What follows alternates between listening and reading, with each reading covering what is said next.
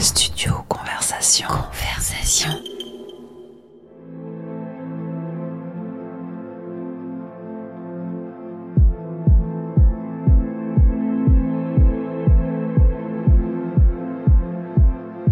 Fleur a 33 ans. Elle est en charge des relations publiques et de la direction artistique des hôtels Amour et Grand Amour.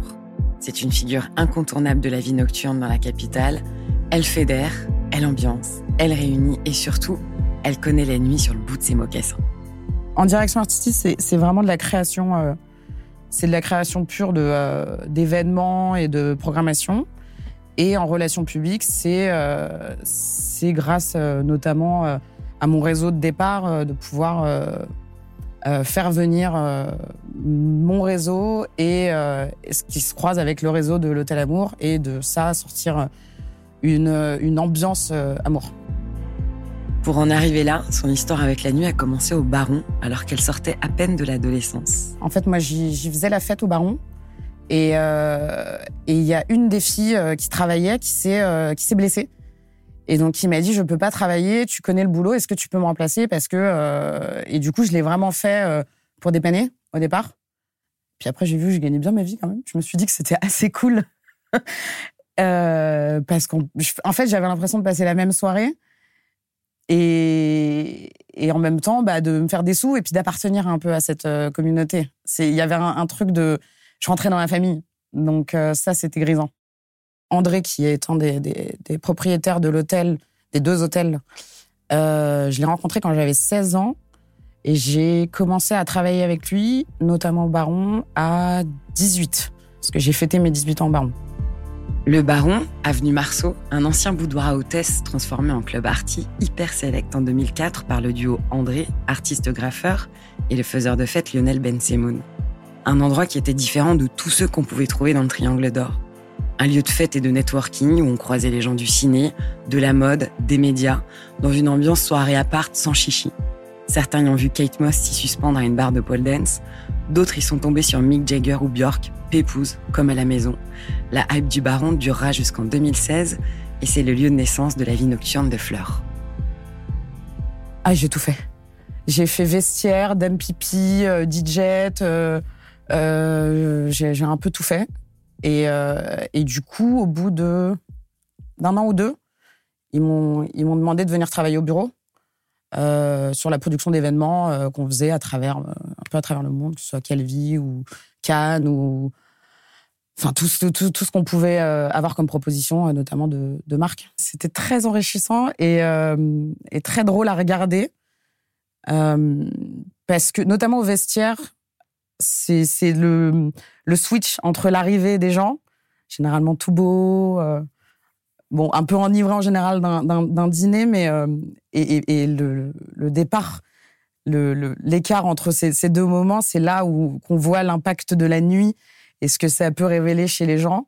Et du coup, j'avais des, des, personnes radicalement différentes entre l'arrivée et la sortie. Donc moi, en plus, je leur rends leurs affaires. Donc il y a, y a, quelque chose où ils me font confiance.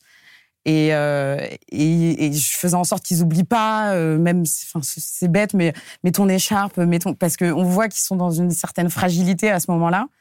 Et du coup, euh, du coup, ça crée du lien. C'est, comme ici, euh, à l'hôtel, il y a, y a quelque chose où les gens vous font confiance quand ils viennent dormir. Ils, ils, donnent une part d'intimité. Et je trouve que dans la nuit, il y a aussi, euh, il y a aussi ce, cette chose-là où on baisse, les, on baisse les, les armes et, et du coup, on fait confiance aux acteurs de la nuit pour euh, pour euh, j'ai mis des gens dans des taxis quoi. Au sein du du staff, euh, il y avait un vrai côté famille parce qu'on partageait ce truc assez fou, mais en ayant quand même des responsabilités. Donc du coup, c'était les deux. C'était étant donné que j'étais moi quand je travaillais pas, je venais en cliente, donc c'est quand même fou. Personne fait ça.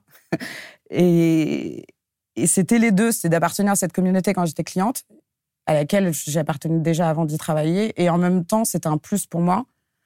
Et surtout, j'ai appris mon boulot même d'aujourd'hui. Je l'ai appris euh, grâce au baron. Je l'ai appris parce que à un moment, Lionel et André m'ont dit euh, ça suffit. Euh, en gros, tu as des as, des skills et il faut qu'on les faut qu'on les exploite ailleurs que uniquement sur le terrain.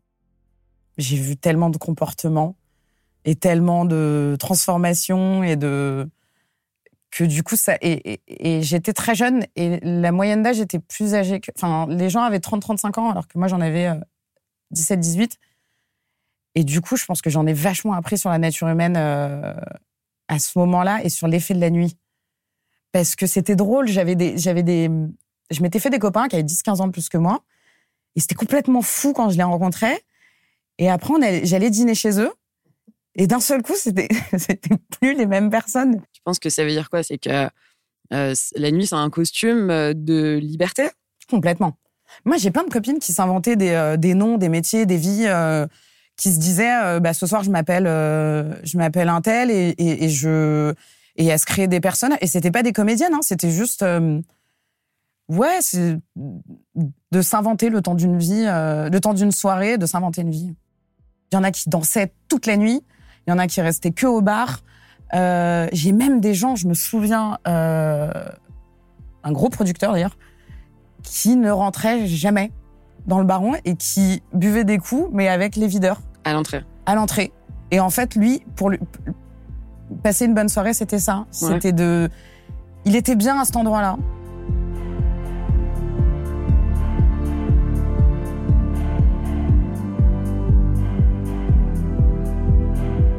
Au Baron, Fleur a croisé la route d'un autre inéluctable personnage de la nuit parisienne. Alors, euh, Big John, 39 euh, ans, 1m97, euh, actuellement en surpoids à cause du confinement, physionomiste en boîte de nuit. Tu fais quoi quand t'es physionomiste? Quand t'es physionomiste, en fait, c'est toi qui décides de qui rentre et qui rentre pas. Mais c'est quelque chose qui existe, qui à la base a été créé vraiment dans, on va dire, dans les grandes villes festives, donc sud de la France, Paris, Londres. Et maintenant, c'est quelque chose qui s'est démocratisé un peu partout. Maintenant, il y a, des physios dans quasiment toutes les boîtes de nuit. Euh, l'entrée du baron, j'ai fait 11 ans, 11 ou 12 ans. Ouais, le, baron, en fait, il n'y avait pas vraiment un style baron, c'était juste savoir qui tu connais. Si tu connaissais les bonnes personnes, tu rentrais. Fallait venir avec des gens qui sont habitués, fallait connaître directement les patrons. Euh, c'était c'était vraiment un petit un petit cercle fermé. En fait, on voulait être sûr que quand une personne vient seule, une fois qu'elle est à l'intérieur, elle rencontre au moins une vingtaine de personnes qu'elle connaît. C'était, on appelait ça un club de copains. D'accord. Mais d'ailleurs, c'était, c'était ça l'ambiance. Il y avait un côté boom de potes. Euh. Quand ça a démarré, euh, on faisait 30 euh, entrées par soir. Puis au bout de six mois, on en faisait 150. Et puis après, ça, ça a explosé. Les gens voulaient vraiment aller au Baron. C'était un endroit, j'aime pas le terme UP ou quoi que ce soit, mais c'était un endroit, entre guillemets, select, dans lequel tu avais quand même les gens de la mode, les gens de la musique, du cinéma, de la télé, etc. Et en fait, le, le, fait d'être à l'entrée de cette boîte te donnait un pseudo-pouvoir. En effet, quand tu es dans un endroit un petit peu stratégique, euh, dans un endroit où, où les gens veulent aller, euh, ça, t'apporte beaucoup de choses parce qu'il y a des gens qui sont prêts à tout pour rentrer. Il y a des gens qui sont prêts à payer extrêmement cher pour rentrer. on m'a déjà, proposé des sommes folles. Et il y a des gens qui, à défaut de, de, de, vouloir te donner de l'argent, euh, préfèrent te rendre un service pour que tu leur rendes un service. T'en as abusé de ça ou pas? C'était moi, je partais du principe que je faisais rentrer les gens que je voulais faire rentrer, et ça me permettait de ne pas être dépendant de ça et dépendant d'eux.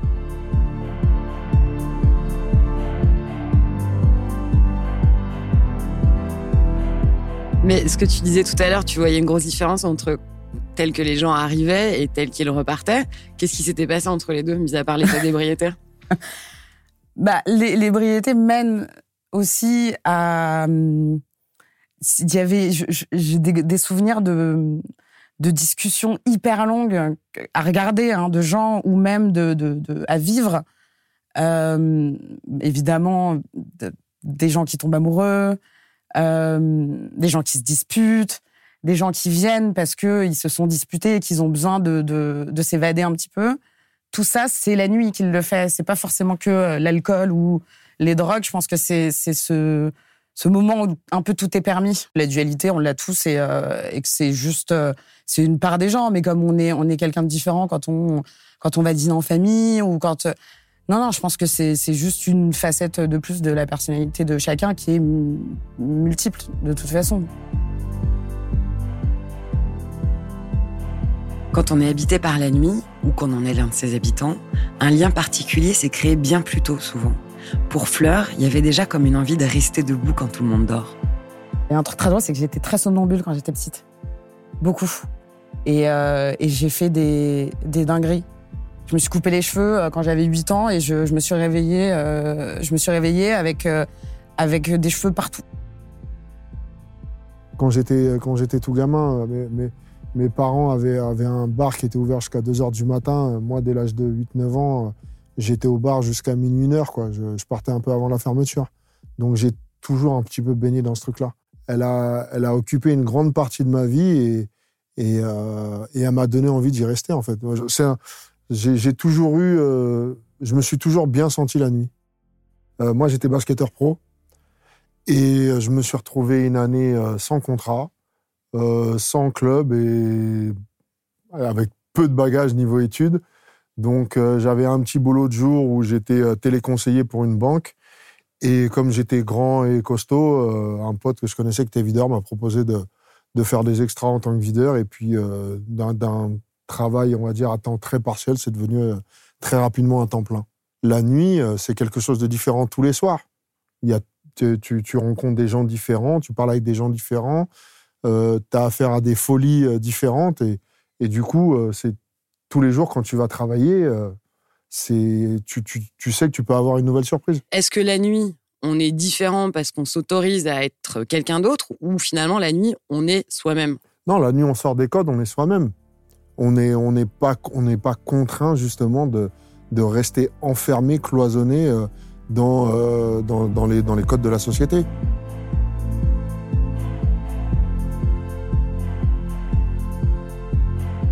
Quel talent il faut avoir pour euh, exercer ton métier? Il ah, faut aimer les gens. Je sais pas si c'est un talent, je pense que c'est un, je, le dis souvent que je, suis, je suis payé à faire un truc que je fais euh, hyper naturellement.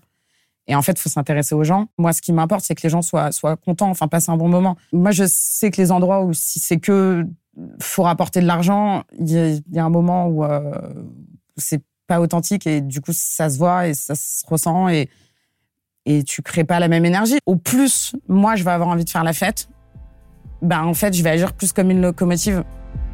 C'est difficile de contourner le chapitre de la drogue quand on décortique la nuit. Elle en fait partie, pour certains de près, pour d'autres de loin, mais en tous les cas, elle est dans le tableau.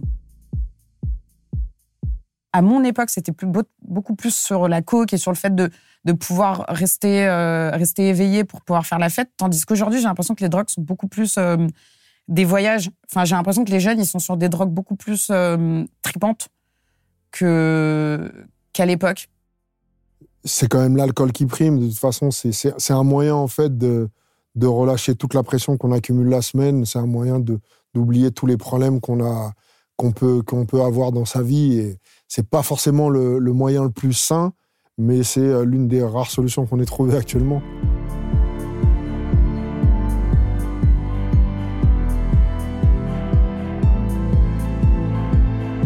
Est-ce que la nuit tout est permis? Il faut, enfin, il y a une liberté mais il faut qu'elle soit contrôlée.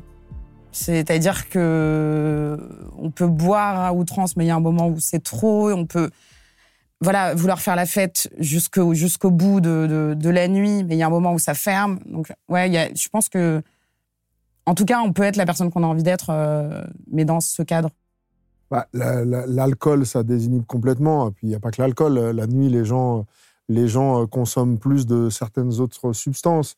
Donc c'est un lâchage complet. Je veux dire, tu peux pas aller à ton travail de jour et, et te mettre, euh, je sais pas, moi, je, prends l'exemple pour une fille, euh, te mettre en mini-jupe sans être jugé, sans être jugé, montré du doigt, etc.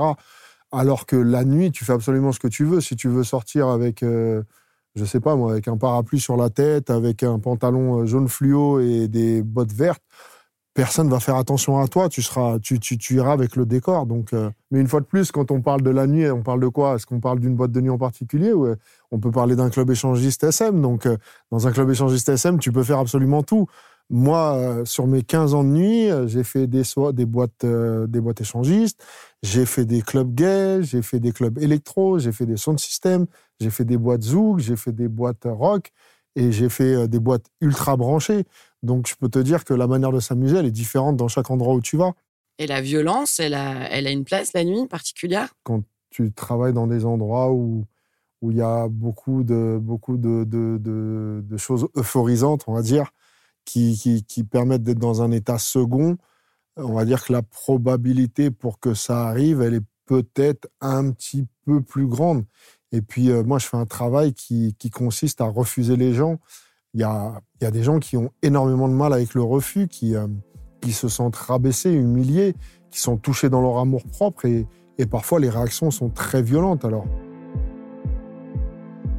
Parfois, c'est ça aussi la nuit, un moment sombre qui peut tourner au cauchemar. En général, les, choses dont tu te souviens le plus sont pas les choses les plus sympas à se souvenir. C'est une euh, bagarre?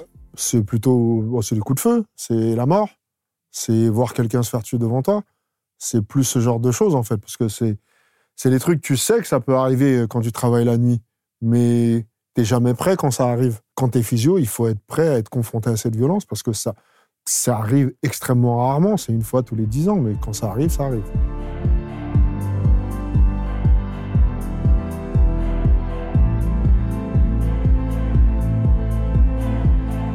Mais avant tout, la nuit que j'aime, celle dont on parle et qui nous manque, c'est celle qui fait du bien. Et quand on en est privé pendant des mois, eh ben on ressent un grand vide. C'est de pouvoir discuter, échanger, euh, de pouvoir rencontrer des gens de, qu'on aurait euh, peut-être pas rencontré euh, aussi facilement que si ça avait été en effet le, jour. C'est le rassemblement, c'est le, c'est, c'est l'union, enfin l'union de tous ces, tous ces gens-là à ce même moment, à passer un bon moment. C'est, c'est ce qui manque le plus, quoi. Le pire, c'est que j'arrive même pas à dormir la nuit, quoi. C'est, c'est-à-dire que d'une part, tu es habitué à un rythme et puis tu cogites, tu passes ton temps à penser, à repenser ta vie. Tu dis quelle, quelle va être la nuit d'après, qu'est-ce que tu vas faire, est-ce que tu vas rester dans ce métier? Quand tu as fait ça pendant 15-20 ans, ça devient compliqué d'imaginer autre chose. Le pire dans tout ça, c'est qu'on ne fait même pas référence à nous. On parle des restaurants, on parle des intermittents du spectacle, de plein de choses, mais les discothèques, il n'y a pas un mot dessus.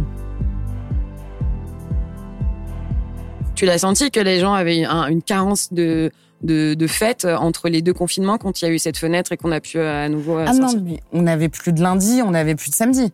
C'était, mais en fait, je pense qu'il y avait quand même cette euh, rumeur de deuxième vague et que du coup, on, se disait tellement tous demain ça peut s'arrêter que ben, un lundi soir c'était le feu comme si on était vendredi soir. Moi, quand j'ai euh, réouvert sur les terrasses le 2 juin ou le 3 juin, au premier déconfinement, ça a été la folie dès le premier jour. Les gens voulaient faire la fête, les gens étaient en demande, ils avaient besoin de ça, ça leur avait manqué. Donc moi, sur ça, je ne suis pas inquiet. Je sais que dès que les, établissements de festifs réouvriront, euh, les, gens y retourneront.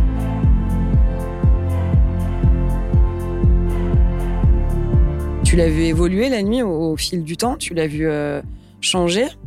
Ah, bah, radicalement. Enfin, le téléphone, enfin, le smartphone et les réseaux sociaux. Ça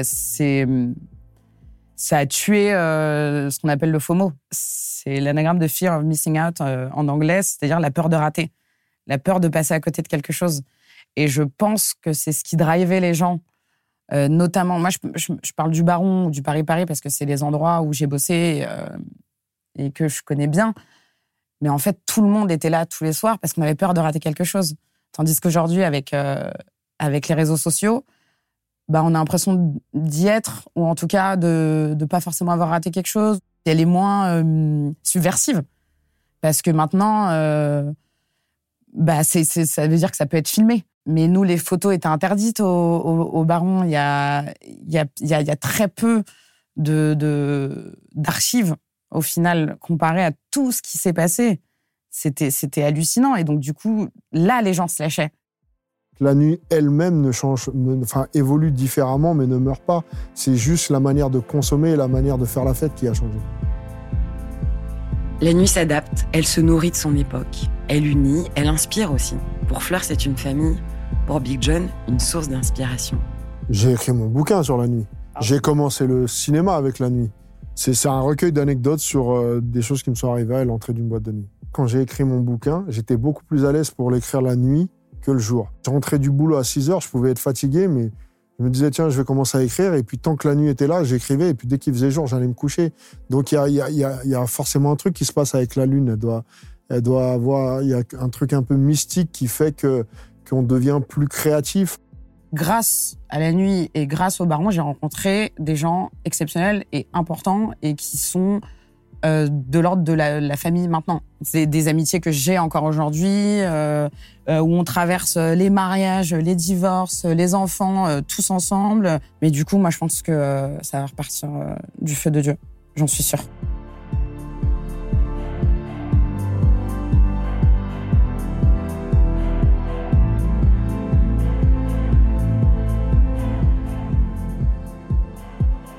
Autopsie de la nuit est une production studio conversation réalisée par Stéphanie Loire, c'est moi, et Mario de Bardou. Au montage Pascal Bruguière chez Prodéine. La musique est signée Audrey Ismaël et l'illustration Marion Paufilet. Je tiens à remercier tous nos intervenants pour leur confiance déjà et pour leur confidence nocturne. Retrouve Autopsie de la nuit sur toutes les plateformes d'écoute gratuites et rejoins-nous sur notre page Instagram studio.conversation au pluriel. Et n'hésite surtout pas à partager, en parler autour de toi et nous noter sur les plateformes si tu as passé un bon moment. Rendez-vous mardi prochain pour un nouveau voyage au pays de la nuit. Studio Conversation. Conversation.